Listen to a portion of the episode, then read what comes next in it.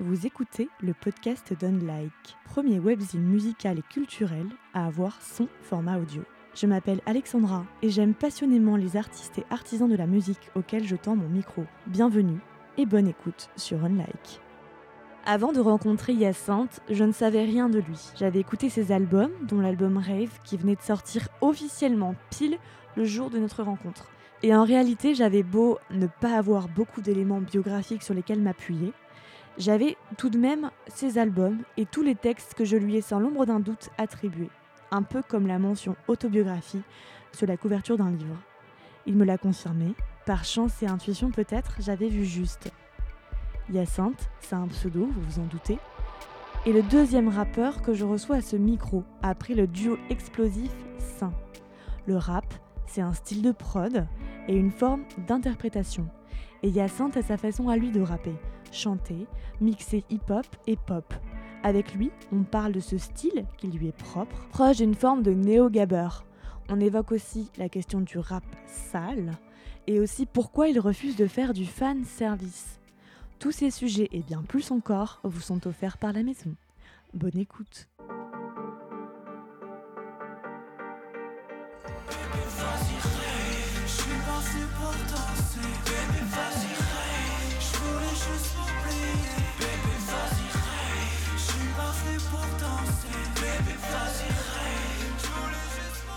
Merci beaucoup. Marin Merci. Je Ouais. peux t'appeler Marin Tu peux m'appeler Marin. Parce que son nom de scène, c'est Hyacinthe. Ouais. Aujourd'hui, c'est un grand jour pour toi. Parce que le jour où on enregistre, alors ça sortira plus tard, mais le jour là, même maintenant, là, où Mhm. on enregistre, c'est la sortie de ton deuxième album, Rêve. On va en parler. Déjà, félicitations. Parce que c'est une naissance. euh, Ouais. maintenant, ça va Ouais, y a vivre un sa truc vie. cool où, euh, où ça t'appartient plus. Après, ouais, c'est des jours, euh, des jours stressants où, où tu passes euh, plus d'un an sur un truc, où euh, c'est toutes tes journées, toutes tes soirées, tout ton temps, tout même ta, ta, toute ta concentration, tu vois, tout, tout ton esprit est tourné vers un truc. Et à un moment donné, hop, c'est dehors et hop, c'est à la fois ça appartient aux gens, mais aussi c'est les gens peuvent détester, tu vois. Et t'as cette espèce de crainte de ah putain, ça se trouve, tout le monde va me détester. Donc t'as cette espèce de stress et en même temps, bah, globalement, en fait, tu reçois que du love. euh, depuis ce matin, c'est trop cool. Genre, euh, tu reçois que de l'amour. Un vraiment peur que tout le monde déteste? Non, pas vraiment, mais après, c'est un peu un. Je pense c'est un album qui peut dérouter des gens qui me suivent depuis plusieurs années. Tu vois, à la fois, je pense que ça parle à, à des, des nouvelles personnes. Il y a plein de gens qui sont en train de, de rentrer dans, dans le délire. Et à la fois, euh, c'est un album. Je pense que c'est mon album le plus radical, le projet le plus radical que j'ai fait. C'est-à-dire qu'il y a une vraie DA qui va du début à la fin, qui, qui est assumée. Je peux comprendre qu'on déteste en soi. Tu vois, parce qu'il y a un truc. euh, Bah, Comme il y a peut-être un parti pris très fort, tu veux Ouais. dire que c'est soit on aime, soit on. C'est ça, tu vois. Et en même temps, moi- j'ai accepté que, que ma musique, et, euh, elle était clivante finalement depuis le début. Et c'est un truc que je trouve cool et que je, trouve- que je trouve intéressant. Moi, les artistes que j'aime le plus, euh, c'est des artistes qui sont, qui sont clivants la, la- la plupart du temps. Et euh, du coup, je ça important. Mais voilà, comme euh, je pense que le, le, le côté clivant de ma musique, en fait, c'est un petit peu déplacé avec cet album. Je pense qu'il a un autre endroit qu'avant. Et du coup, c'est drôle, c'est que ça, ça déclenche encore des, des, D'autres réactions peut-être des, nou- d'autres- des nouvelles ouais. réactions. Mais c'est intéressant, je trouve.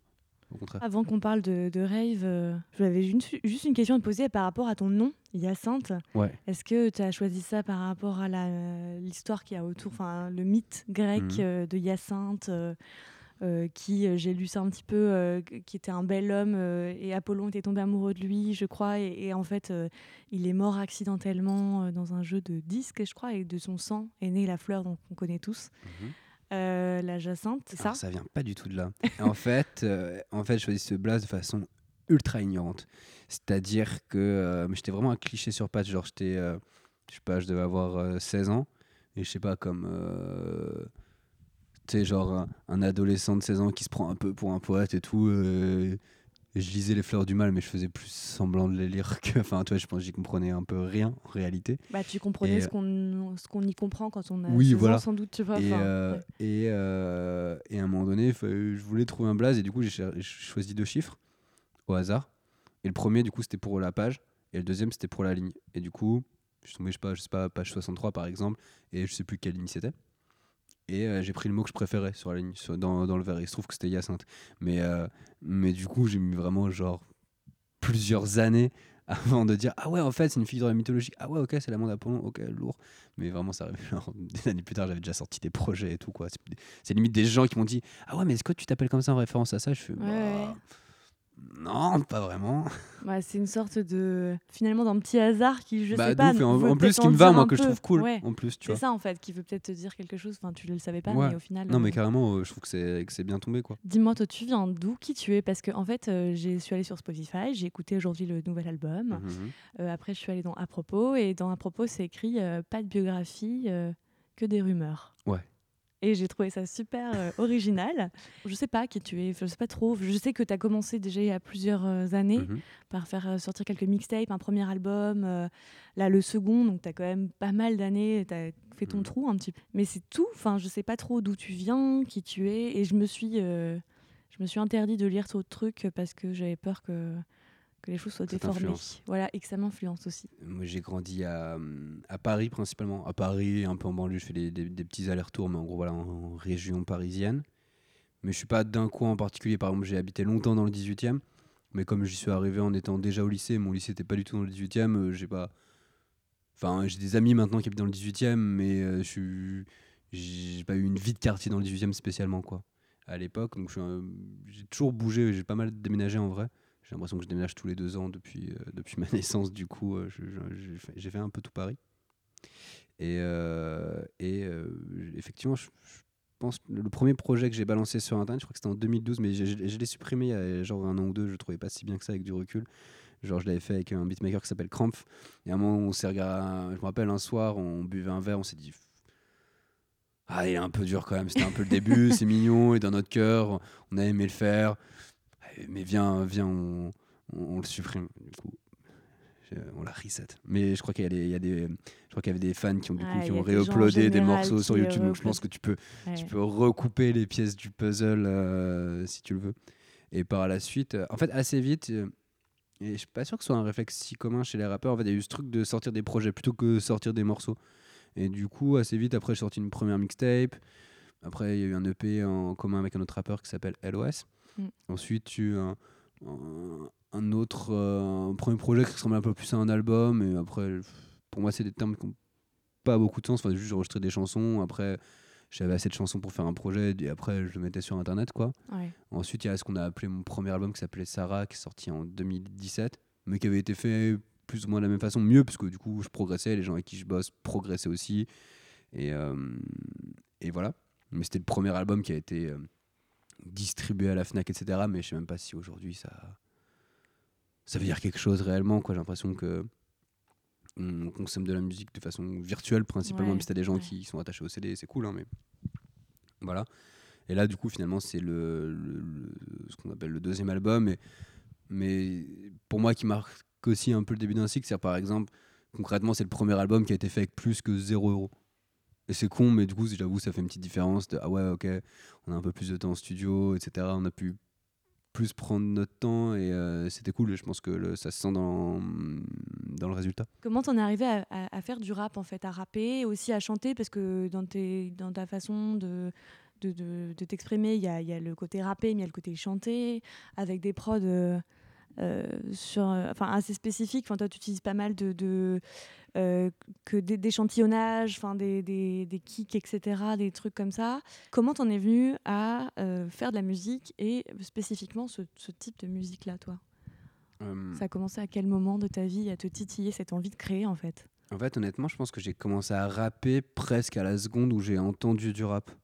Je pense que ça devait être à la fin de la primaire ou au tout, tout, tout début du collège. Ah, donc vraiment tôt quand même. Euh, assez tôt, ouais, en fait. Je sais pas, en fait, moi, je me suis mis à faire du rap comme il y en a qui faisaient euh, euh, du basket ou, euh, ou de la peinture, en fait. Juste moi, c'était c'était du rap. Et, et assez vite, assez vite, en plus, c'était un, un peu une période compliquée pour moi. Euh, et assez vite, c'est devenu genre mon truc et j'ai mis toute, mes, toute mon énergie dedans. Par exemple, depuis que je suis petit, en vrai, je veux être rappeur. Comme, enfin, j'ai jamais vraiment envisagé de faire autre chose dans la vie que du rap comme même comme métier enfin tu vois C'était vraiment très clair. et quoi, euh, toi. ouais je, je dirigeais ma vie vers ma vie vers ça à- assez tôt c'est à dire que dès le lycée euh, on avait un groupe de rap mais ultra foireux euh, avec, des, avec des potes et, euh, et j'étais là, j'essayais de faire des plans promo, genre. Euh, mode, ouais, on va faire ça, on va faire ça. En vrai, évidemment que c'était nul, on, on avait un Skyblog en vrai, tu vois. Et genre. Bah, comme euh, tout le monde, hein. euh, comme, comme, comme tout le monde. beaucoup. Et mais, mais voilà. Genre, c'était. tout de suite, il y a- il y a eu un truc un, un- un peu, un peu d'évidence. Après, pourquoi le rap? Je pense que c'est aussi que c'était la. Un peu le son de ma génération. Ouais, c'est une époque où le rock était fort encore, mais euh, Mm. peut-être tu choisissais ton, ton clan, entre guillemets, et avec du recul, c'était, je pense, un petit peu ridicule. Mais voilà, moi, à un moment donné, euh, j'ai entendu du rap à la radio, je me suis approprié cette musique, et très vite, j'ai eu une démarche un peu, euh, même à 12 ans, un peu nerd, en fait, par rapport au rap. C'est tout, je me rappelle, j'étais abonné, euh, j'étais abonné à Groove, et il y avait des, samplers, c'était un CD avec une vingtaine de morceaux. Euh, T'avais un peu des exclus d'albums, etc. euh, dedans à l'époque. Et tout de suite, j'écoutais tout. Je ferais toutes les chroniques. Et, euh, et assez vite, je voulais, j'ai voulu faire une culture. euh, J'ai assez vite dépassé, je crois, le stade où euh, j'écoute ce qui passe à la radio et je consomme ce qu'on me donne à la radio. Assez vite, j'ai voulu euh, un peu aller voir d'autres choses aussi. Quoi. Ouais, je comprends. Donc euh, voilà, c'est venu, c'est venu comme ça. Ouais, T'as vu quelle histoire du rap là, euh, français euh, sur Arte qui est sortie euh, en une dizaine ou onze épisodes, je Ah crois. ouais, j'ai pas encore vu, mais j'ai j'ai- j'ai plus, entendu j'ai parler, mais j'ai pas, j'ai pas encore regardé. penser à ça et je pense que ça retracera bien euh, peut-être les Mm. influences beaucoup. Euh, Enfin, ça m'intrigue de regarder un peu ça. Je pense qu'on comprend plein de trucs. Et toi, tu as choisi euh, de faire du rap. Alors, peut-être pas directement, mais tu as choisi un style un peu euh, sur. C'est assez présent dans ton dernier album en plus, je trouve. euh, ce qu'on appelle le gabber.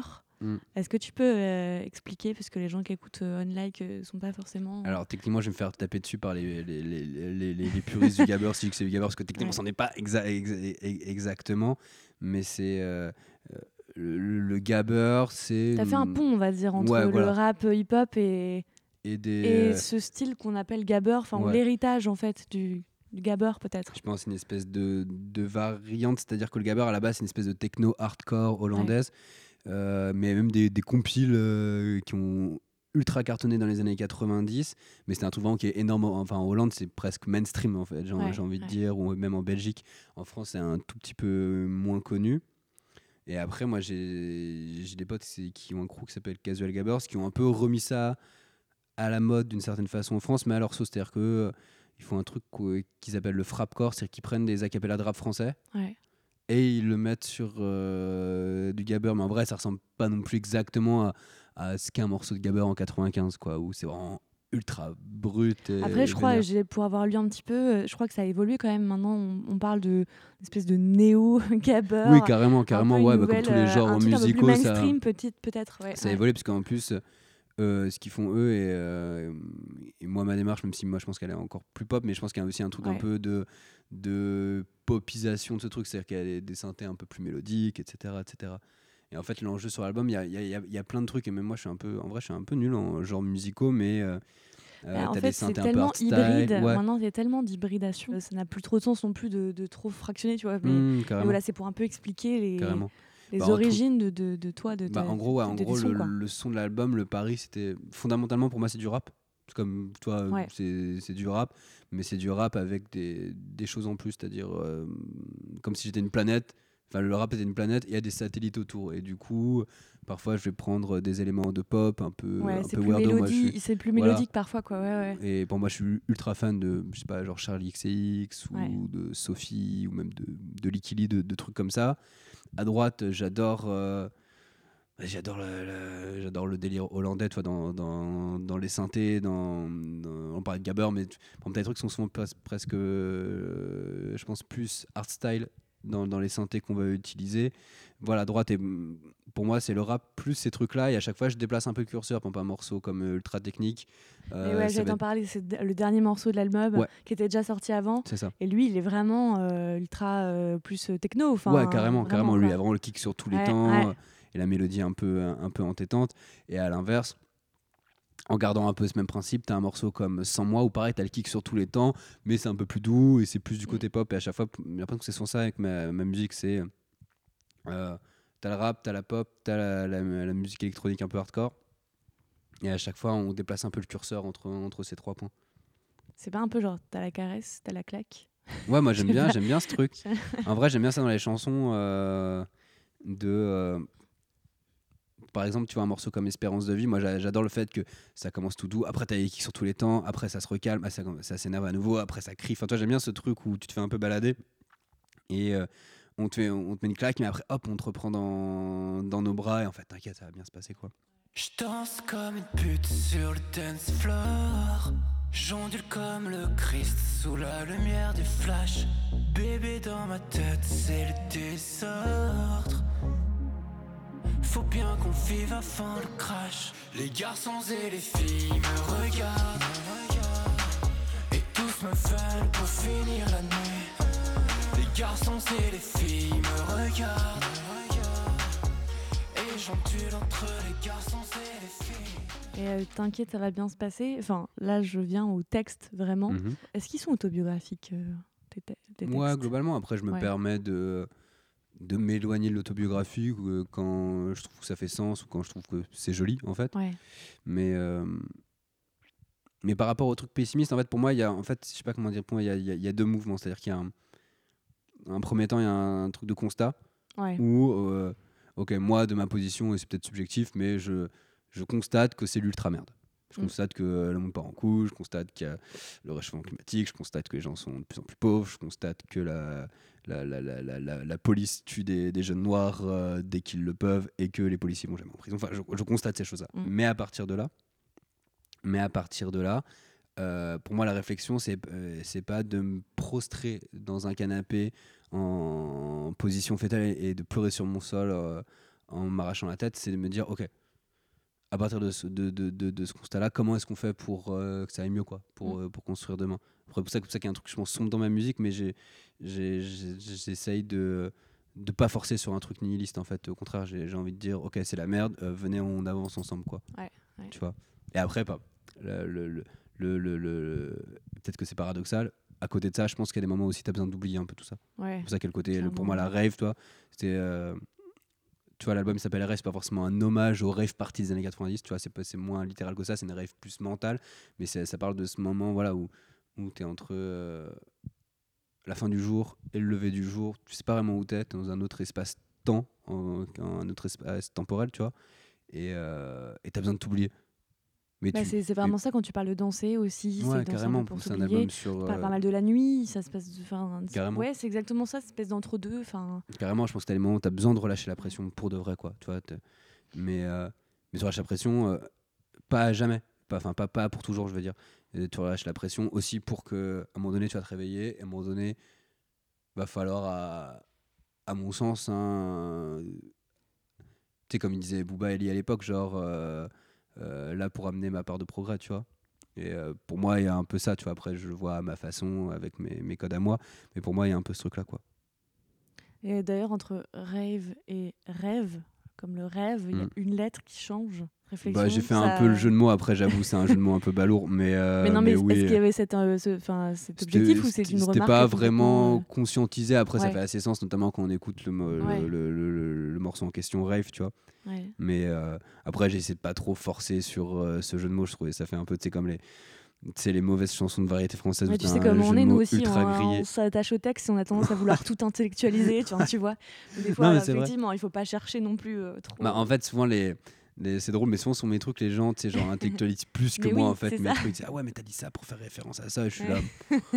Bah, en fait, pas vraiment. J'avoue, je l'écris, je trouvais ça joli, mais ça, ça, ça Mais c'est bien là. de le dire, tu vois, que des fois, bon, bah, c'est vrai que ça sonne bien et donc euh, bah, on écrit aussi pour euh, des fois des, des phrases qui tombent bien et qui Mmh, font joli et tu vois, c'est pas. Carrément. Après, moi, je suis pour que les gens s'approprient les trucs, quoi. Comme moi, il y a des textes de plein de gens, que ce soit des rappeurs ou même d'autres genres musicaux, que je me suis approprié à ma façon. Euh, je demande pas à comprendre le texte de la même façon que l'artiste l'a écrit.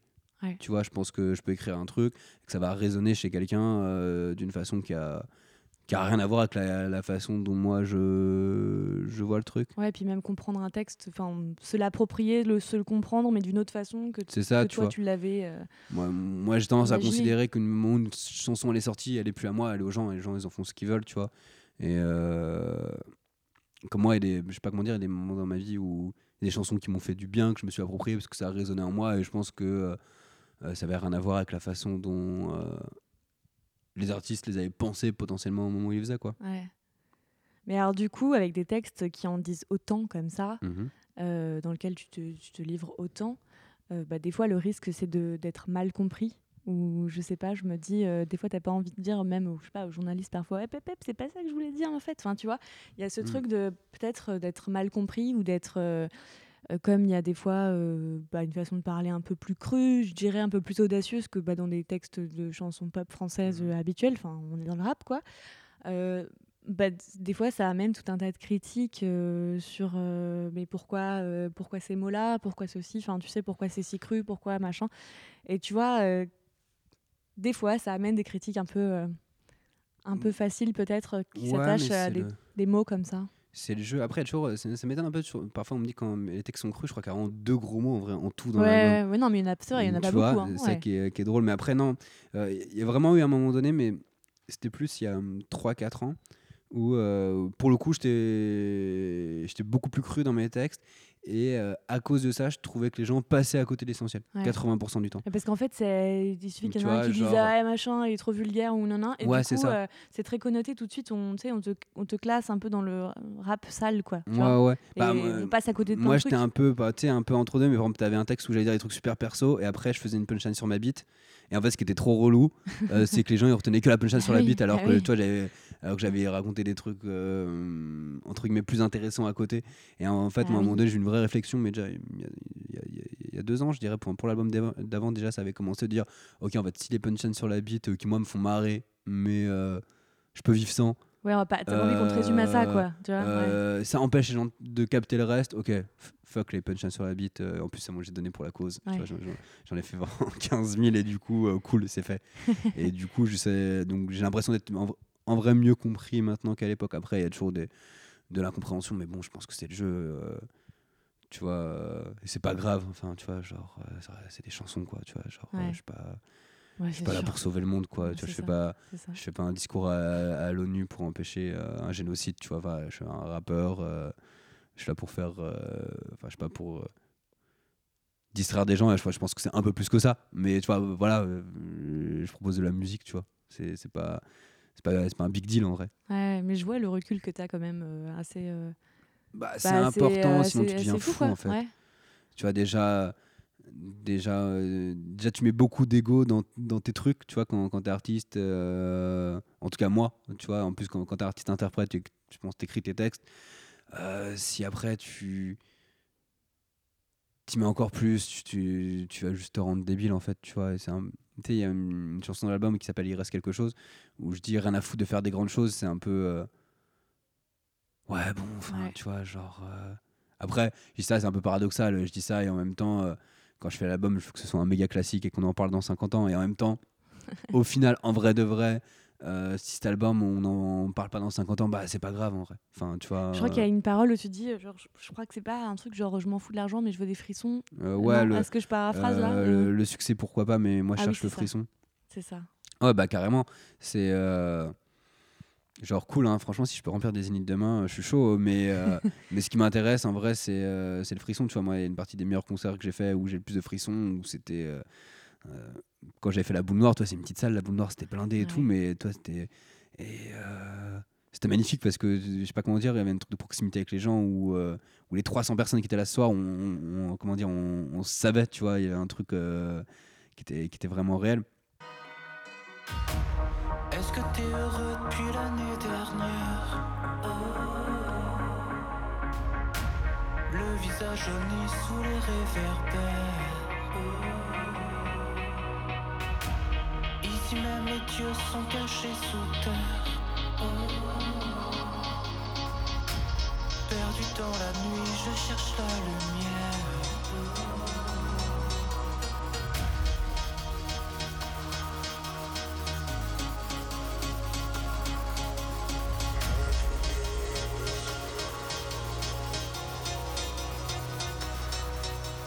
Il y a une métaphore que tu as employée, euh, que j'aime bien et que, j'ai un petit peu continué. C'est tu parlais euh, pour un peu ton parcours de. bah, Il y a l'autoroute et il y a les petites routes. Et toi, tu as choisi euh, les petites routes. Alors, forcément, quand on prend une petite route, on met plus de temps à arriver à sa destination finale. Je me dis, toi, est-ce que tu la connais, la destination? Vers quoi tu tends? Et pourquoi ce choix de la petite route plutôt que de l'autoroute Qui est d'ailleurs souvent payante, donc on y paye un prix. C'est un vrai choix, c'est-à-dire que ah, ça peut paraître pompeux dit, comme ça, mais je fais un peu le choix de l'exigence, entre guillemets. Moi, quand même, dans, dans ma musique, par exemple, l'album d'avant, tu eu un, un vrai petit succès d'estime. euh, et notamment, pas que de la part de Media Rap, on s'est retrouvé sur France Inter, euh, euh, je sais pas, j'ai fait la couve d'Anou Paris, il y a eu quand même pas mal de trucs. Et en vrai, le, le choix rationnel, surtout qu'il y avait un peu des accents un peu plus chansons dans l'album d'avant, le choix rationnel euh, commercialement et euh, pragmatiquement, c'est de faire un album beaucoup plus chanson. Euh, Mm. Ok, c'est bon, je suis un peu validé par les co- et par des trucs institutionnels. Ouais. Ok, go, faire des pianos-voix et des guitares-voix. Le le choix rationnel, c'était celui-là, économiquement. Ouais, c'était le plus ouais. logique. Il y a une porte qui s'ouvrait pour moi. Le rap com- commençait à être à la mode et en même temps, il se métissait un peu avec la variété. Il y a l'homme pâle qui ouvre une porte. Moi, je faisais déjà ça un peu avant. Le choix rationnel, c'était celui-là. Et, euh, et en même temps, moi, ça m'ennuyait comme route, finalement. Et je préfère faire le chemin de traverse. Et là, je pense à un album même qui peut euh, peut-être être déroutant en vrai pour une partie de mon public qui me suit depuis longtemps, qui est habitué avec des trucs peut-être presque plus violents euh, à l'époque. Mais moi, je intéressant. je- par exemple, pour moi, c'est ultra important de pas faire du fan service. Tu vois, suis pas là pour donner exactement ce qu'ils veulent aux gens, aux gens qui m'écoutent. Moi, pour moi, il y a un truc où je fais de la musique et, et je la donne aux gens. Après, les gens, ils, ils- Ouais. ils en, ils en font ce qu'ils veulent. tant je sais ça. est, euh, qu'on sache ce qu'ils veulent, parce que des fois. Ouais, de ouf. En euh, plus, c'est- parfois, tu crois que tu vas faire un, un Ouais. méga tube euh, euh, pour énergie. En fait, il y a juste personne qui va l'écouter, hein, tu vois. Mais. euh, et du coup, voilà, pour moi, c'est. Même c'est intéressant, tu vois, là, tes fans sont un peu déroutés, et en même temps, pour moi, ça installe un truc de. Un truc de confiance finalement. Parce que dans l'album, moi, je trouve qu'il n'y a pas de douille, tu vois, dans l'album. Tu vois, tous les morceaux, enfin. Moi, je les ai fait tous sincèrement, du plus pop au plus bizarre. Et je trouve ça cool de. Que les fans se disent, ok, ok, on n'était pas prêt à ça. hein, euh, on, est un peu déconcerté, mais vas-y, on y va. On, on fait l'effort. Ouais, tu vois. ouais. Effectivement, y a un- je pense qu'il y a un petit effort à faire pour entrer dans l'album, tu vois. Parce qu'il y a pas mal de codes différents. Et en même temps, je trouve ça intéressant. Et moi, c'est ce que j'aime aussi dans la musique. Parce que sinon, je me dis, à l'instant où tu commences à faire du fan service, à donner exactement ce que tu penses que tes fans attendent de toi, ou ce que le, le monde professionnel attend de toi, parce que c'est aussi Mm. l'autre tentation, et souvent, c'est des- parfois des trucs un peu différents. Euh, je pense vite, tu peux rester bloqué là-dedans à vie, quoi. Tu vois? Mm. Tu vois, si euh, euh, les gens te kiffent parce que t'es un peu vulgaire, tu vois, pour moi, j'avais ça à un moment donné, genre, les gens qui me kiffaient parce que voilà. Ouais, que surtout vrai, à cause des punchlines ouais. sur ma top, tu vois. Tu fais ça, mais du coup, t'es condamné à faire les punchlines sur ta bite jusqu'à la fin de ta vie. J'ai- Je te jure, j'ai adoré en faire, mais euh, là, juste ça m'amuse un peu moins, donc j'en fais pas. Et ça se trouve, j'aurais envie d'en faire demain, tu vois, à nouveau. Mais euh, moi, j'ai besoin d'être libre, et du coup, j'ai besoin d'habituer à mon public. euh, Le changement à être un libre, peu. Enfin, oui, aussi, c'est ça, quoi. Et en vrai, c'est pas grave si pas mon nou- si quelqu'un aime pas mon nouvel album, peut-être qu'il aimera le suivant, tu vois, j'ai envie de dire. Mais par contre, ce qui, ce qui est sûr, enfin, en tout cas, ce que j'essaie de faire, c'est que voilà, à chaque fois que je fais un projet, je le fais ultra sincèrement et j'essaie de le faire le mieux possible et j'essaie d'a- d'apporter ma, ma pierre à l'édifice, quoi. Ouais. Et moi, ce qui m'intéresse le plus dans les, des carrières d'artistes, c'est, je trouve, ces artistes qui restent, au final, c'est ceux ouais, qui tentent des trucs, même qui se cassent la gueule, tu vois. Genre, euh, tu prends la discographie de Bachung, ils ont pas tous marché, les disques. Maintenant, c'est Culte et les, et les, euh, et Bleu Pétrole et, les- la, et, la, et la fin, euh, et ça a vendu des millions, mais euh, tu vois, un album comme. comment ça s'appelle? Play Blessure, Ouais. celui qui était écrit notamment par, par Gainsbourg, je crois. Genre, je crois que ça a pas trop marché, tu vois, où il a- alors qu'il avait tout pété avec des succès euh, que j'aime pas plus que ça en plus, euh, pour un peu, je, sais plus comment il s'appelle son premier, tube, Oser Joséphine. Je crois, premier ouais. tube de Bachung, tu vois, il en pète, Bachung, euh, mais- il, il- tu vois, il pète en mode euh, pour, pour les midinettes un peu. Ouais. Et après, en, en même temps, là où il commence à être vraiment intéressant, c'est que c'est l'homme radical, mais je crois qu'il a pas trop marché, qui a même pas trop marché chez les gens euh, qui aiment les trucs un peu plus spé parce qu'il était vu comme un chanteur pour midinette, tu vois. Ouais. en Bah, même temps- façon, ça, les étiquettes qu'on te colle à la Ouais. gueule, euh, c'est compliqué. Et en même temps, avec du recul, quand tu regardes sa carrière euh, 20 ans après, 30 ans après, bah, c'est à partir de cet album-là qu'en fait, il commence à imposer un vrai truc artistiquement, tu Mm, vois. Et mm. même David Bowie, euh, je, je connais pas hyper bien toute sa disco, mais je sais qu'il y a des moments où il s'est foiré, tu vois. Il a fait des Ah albums oui, qui n'ont pas des plu. moments, il a fait des grands, enfin, il a fait des grands écarts de ouf. Et lui, moi, le mec a testé le plus de trucs. de ouf, tu vois, et l'impression. c'est Ouais. hyper important, tu vois. C'est ou même euh, plus un truc plus récemment, Kanye West, tu vois. je- Ouais.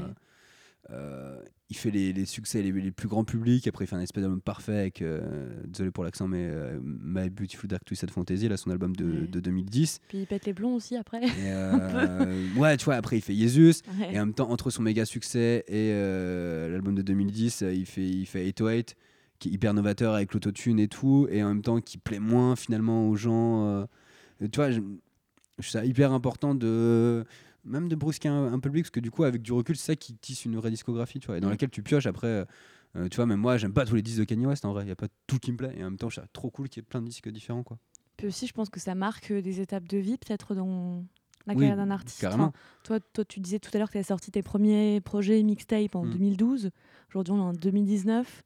Forcément, euh, bah, en plus, c'est les âges, euh, enfin, on a Ouais, le même âge. les enfin, âges c'est à peu charnières, près, quoi. euh, ouais, c'est les années où tu changes le plus. Où tu... D'ailleurs, on le sent Ouais. dans tes textes de cet album-là. Enfin, c'est pour ça peut-être qu'on peut autant s'y- s'identifier. C'est que c'est un peu des trucs euh, qu'on peut ressentir. Enfin, même moi qui n'ai pas super euh, calé ni en rap et qui écoute pas du rap euh, tous les jours quand je me lève, euh, et bah tes textes ils m'ont touché. C'est ça te coûte pas trop parfois d'écrire. Non, c'est un peu naturel. ça, Après, moi, j'avoue, j'ai un peu de. J'ai un peu de mal à parler de certains trucs avec euh, même mes proches, même ma meuf dans, dans la vraie vie. Du coup, ça va sortir dans, Ouais, un sort peu dans, dans les textes, tu vois. Mais, euh, mais euh, non, pas tant que ça. Après, il y a des trucs où je fais gaffe quand même. Tu vois, parfois, il y a des trucs que j'ai pas envie de raconter pour un petit peu. En vrai. En vrai, de Ouais, vrai. Tu vois, il y a des moments. et je, si j'ai pas envie de parler d'un truc, je parle pas d'un, je parle pas d'un truc. Après, à la fois, c'est des trucs super perso que je raconte. Et en même temps, c'est des trucs qui sont affreusement banals, tu vois. Euh, tu vois, quand. Bah oui, mais en fait, la- la- le quotidien, oui, de fait façon, ces trucs-là, banal, en fait. Mais par ça. exemple, il y a une phrase de, hum, du rappeur Foda, là, euh, qui est, euh, de Colombane, qui est invité dans, dans l'album. Il a un morceau euh, avec son groupe qui s'appelle Cache Cache. Et il y a une phrase qui tue, je trouve. euh, il dit euh, Ouais, t'es comme tout le monde, t'as ton daron qui est absent. Et en vrai, bah ouais, grave, tu vois. Qui a un père en vrai, tu vois Enfin, genre, à moitié Bah, des gens que je connais. Oui, euh, Soit ils connaissent pas leur père, soit ils sont embrouille avec lui. Enfin, toi, t'as, t'as des trucs qui sont affreux, finalement banals, à la fois- très tristes, en même temps banal. Et du coup, euh, Mm. euh, moi, je raconte mes trucs perso sur. euh, je parle de ça, mais c'est plein de trucs différents, tu vois. Euh, et du coup, je pense que t'as plein de gens qui peuvent finalement s'identifier, tu vois. Parce que je pense que gros, grosso merdo, on vit tous à peu près les mêmes vies au même moment, quoi. Ouais, on a des problématiques communes, même euh, des questionnements. euh. Moi, il y a une phrase qui m'a vachement touchée. Enfin, à un moment donné, tu dis un truc, je l'ai noté parce que je voulais pas l'oublier. C'est euh, quand je me lève, je me dis salut et bravo d'être en vie. Mm. C'est un truc de ouf. Enfin, on sait tous forcément quand on vit des moments moins cool, on est moins, voilà, on est moins en forme, on a des périodes un peu. Bah, on se dit tous des trucs comme ça. Il y a, Ouais, il y a forcément carrément. un moment où tu vois où ça, ça nous traverse l'esprit ce genre de. Ouais, genre, c'est bon, réflexions. fait, j'ai Ouais. tenu. Enfin, tu vois. y a- Ouais, c'est. bah, Mais c'est un peu ce que je disais tout à l'heure, tu vois, à la fois, et je pense qu'il y a un genre de constat un peu sombre Mm. dans ma musique. En même temps, pour moi, c'est important avec des phrases comme ça de. c'est-à-dire, Ok, les gars, c'est la merde, mais demain existe concrètement, tu vois. Ouais, ouais. Si on arrive à l'atteindre, a priori, demain existe. Ouais. Donc, euh, et, et pour moi, c'est important de mettre des, des petits trucs comme ça dans ma musique. Et en vrai, cette phrase, c'est ultra vrai. Enfin, et je pense à tout le monde, tu vois. On tous à plein d'échelles et sur plein de trucs différents, on passe par des trucs pas faciles. Et c'est important au moment de se. Je sais pas comment dire, même, même de se féliciter en vrai. Tu vois, euh, Ouais, soit me dire, ok, c'est bon. euh, ouais. même sur des petits trucs, me dire, ok, vas-y, je l'ai fait, tu vois. Ça va, toi, tu arrives à être euh, relax ou Hmm, Je suis un peu. quotidien Je gère bien le stress, mais je suis stressé quand même. Ouais. Mais je gère bien, je gère bien le stress. Tu vois, je pars rarement en couille. Après, là, c'était la semaine de la, la- la sortie. Je pense, je pense que j'ai vraiment été insupportable avec tous mes amis et, euh, et mon entourage professionnel. Tu vois. À cause du stress? Ouais, un peu quand même. T'es là. ah, les gens vont-ils m'aimer? Ah, mon album va-t-il plaire? Voilà. Et à un moment donné, il y a une chanson, tu te dis euh, Je suis vierge, le signe astrologique. Je dis ça? Bah, je sais pas, j'ai entendu, est-ce que c'est ton, ton signe astro? Ouais. non, je suis Sagittaire en plus. Ah bah voilà. mais, euh, Bah, je me suis dit, on va regarder, euh, si ça se trouve, euh, s'il est vierge, alors, on va voir si non, les non, même pas, caractéristiques même pas, non, ils je, s'y retrouvent. je suis- je suis Sagittaire. D'accord, bon bah t'es sagittaire, je sais pas si tu t'es branché astrologie. Pas du tout, non, non, pas du tout. si mais tu prends en compte ça, mais Non, non, pas du tout. euh, Enfin, euh, je trouve, que c'est du charlatanisme. À peu près, après, ça me fait, ça me fait délirer. En fait, ce qui est cool, c'est plus j'ai des potes qui sont, tu vois, genre euh, des copines qui sont un peu dans le délire astrologie et tout. Et à chaque fois, elles, vont te dire, ouais, mais c'était Sagittaire, euh, normalement, c'est comme ça. Et en fait, en fait, bah, en fait, non, ça marche pas avec moi. Fais, ouais, mais c'est quoi ton ascendant? Toi, à chaque fois, il se rattrape avec oui. l'ascendant. Ouais. non, Ah ouais, parce que- c'est pas, non. c'est pas que t'es censé être comme ça, c'est que des fois, il- tu regardes un peu le profil astrologique, Ouais. il y a des choses quand même qui. Oui, mais enfin, tu c'est comme ce qu'on euh, raconte dans les trucs tu ultra banals Ouais. de tout. Genre, forcément, il y a des trucs qui marchent, quoi. Oui, enfin, tu vois. Mais bon, les planètes ont bougé. Oui, t'es les stressé dans ton métier. Oui, tu as tes, tu as tes doutes sur ta relation amoureuse. Enfin, oui, forcément, à des moments, tout ça arrive, quoi. C'est Tu vois. Et forcément, une fois de temps en temps, c'est vrai. Tu vois, si tu vas voir des gens dans la rue, tu dis, Hmm, Euh, tu vois, si tu vas voir n'importe qui qui travaille dans un bureau, tu veux dire, Hmm, je pense que tu es un peu frustré dans ton travail et que tu rêves un peu d'ailleurs. Tu vois, bah oui, enfin oui, Oui. tout le monde en fait faim. Tu tu vois, te serais genre. vu euh, bosser dans un bureau, avoir un- une vie un peu plus. euh, ça m'arrivera un jour, je sais pas. Après, euh... j'espère pas, pour être honnête. Mais, euh, mais ça se trouve. Après, moi, j'ai fait vraiment mille petits jobs avant de, de vivre de la musique. Du coup, j'ai un peu expérimenté, genre les travails normaux. Après, je fais en tout et n'importe quoi. Mais je trouve qu'après, c'est pas une règle générale, mais quand même, t'as une espèce de spleen du bureau globalement chez les gens, tu vois, genre euh, Mm. autour de moi, mes potes qui, qui rentrent dans cette vie-là, t'as un truc un peu. Vas-y, je sais pas, je dis ça, genre j'ai l'impression d'être un, d'être un adolescent rebelle en disant ça, mais genre vas-y, le capitalisme c'est ultra aliénant quoi. Enfin, tu vois, genre dans un bureau, gens Bah oui, ils se rendent compte qu'ils sont être alignés, mais t'as pas le choix et tu dois y retourner le lendemain et en même temps. euh, Enfin, c'est un vrai truc la souffrance au travail, j'ai l'impression, où, tu sais, où quand t'es pas très épanoui au travail, je dis, même, même dans des boulots qui sont pas horribles, tu vois, mais juste t'es pas très épanoui au travail, c'est que 9 heures par jour, t'es pas heureux quoi. Toi, Des c'est fois, t'as l'impression de brasser de l'air. Ouais, ouais. de ouf en plus. Euh, On a un truc, il y a de plus en plus de métiers qui sont qui un peu absurdes aujourd'hui, tu vois. Ouais, complètement. Ouais. Bah écoute, euh, merci. On finira sur cette euh, réflexion Trop sur bien. l'aliénation euh, au travail. Merci beaucoup, Hyacinthe, et longue vie à Rêve et Merci à tous ses successeurs. Merci beaucoup. Bientôt mes prochaines analyses politiques. Voilà. merci beaucoup. Merci beaucoup. Bisous. Je remercie Hyacinthe de m'avoir accordé cet entretien et dévoilé un peu de lui. Je pense que vous l'avez compris, son deuxième album Rave vient tout juste de sortir. Je vous invite donc à l'écouter ainsi que toutes les autres productions sur toutes les plateformes de streaming et téléchargement. Hyacinthe se produira dans la salle de la Maroquinerie à Paris le 6 juin 2019. Merci au label 5-7 chez Vagram et à la semaine prochaine pour un nouvel entretien sur le podcast Unlike. Belle semaine, ciao. Dis-moi comment tu vas, prends-moi dans tes bras, dis-moi à quoi tu penses quand tu t'endors tard le soir, dis-moi de quoi t'as peur, dis-le moi si t'as mal, si tu te sens pas à la hauteur, que tu te sens seul dans la nuit noire.